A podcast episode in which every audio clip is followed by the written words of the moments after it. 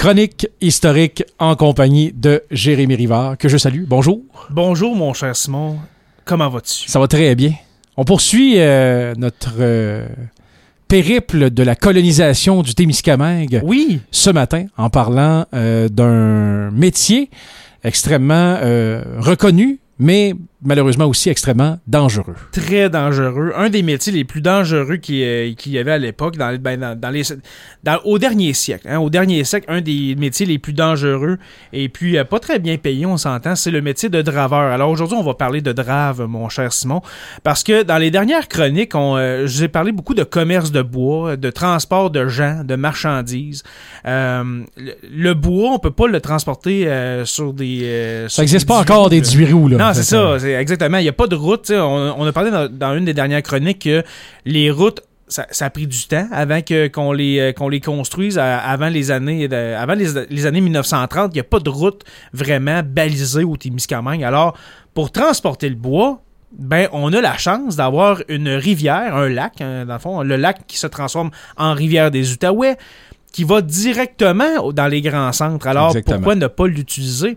Alors, ça va, ça va, ça va beaucoup faciliter le transport euh, du bois, cette rivière des Outaouais. Euh, mais pas seulement la rivière des Outaouais. J'ai parlé dans, j'ai parlé dans une des dernières chroniques que les, euh, les, les camps forestiers, c'est pas à Ville-Marie. Hein, puis c'est pas nécessairement aussi autour du lac Témiscamingue, à Guigues, Notre-Dame-du-Nord. C'est à, à Béguélis, euh, c'est dans le coin de, de Rimini, etc.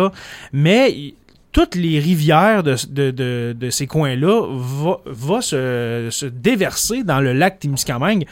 Alors, c'est un, système sanguin, euh, les rivières au Témiscamingue. Alors, on, on coupe le bois, on l'envoie sur les rivières, et puis euh, ça finit par arriver au lac Témiscamingue.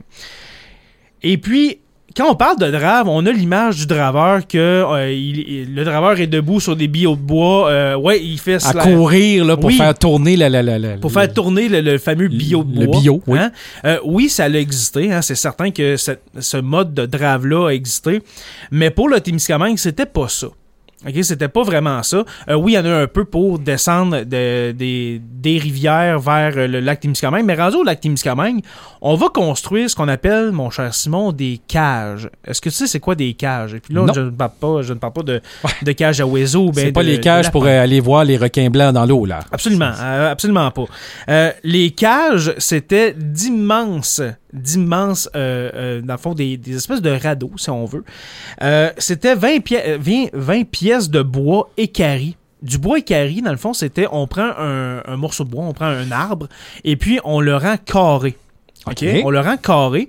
Et puis, euh, ça sert notamment à la construction navale, à la construction de maisons, etc. C'est- C'est des grosses pièces. C'est des beams, OK? C'est des poutres. Et puis, euh, c'est ça. On prend 20 pièces de bois, on les, on les attache ensemble, et puis, euh, ça, ça- on appelle ça une cage. Et puis, ça pouvait peser jusqu'à 40 tonnes. Wow. OK? Alors, ça forme ce qu'on appelle une cage. Et puis, ces cages-là vont être acheminées justement au lac Témiscamingue.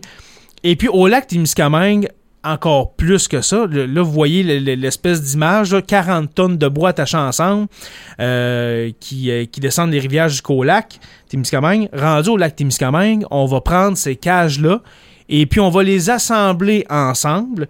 Euh, jusqu'à 72, 70 à 80 cages qu'on assemble ensemble.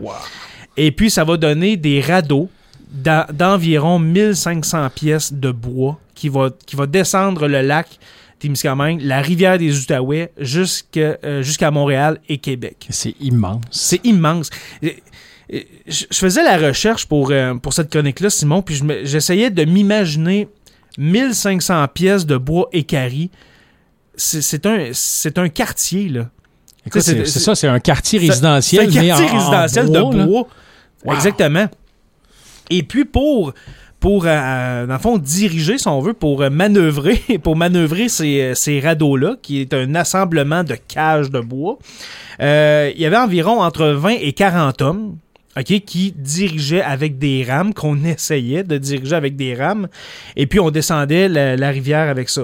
Mais aussi, on installait un mât avec des voiles, comme avec les bateaux à voile, les grands, les grands bateaux à voile, pour euh, utiliser le vent pour euh, descendre la rivière.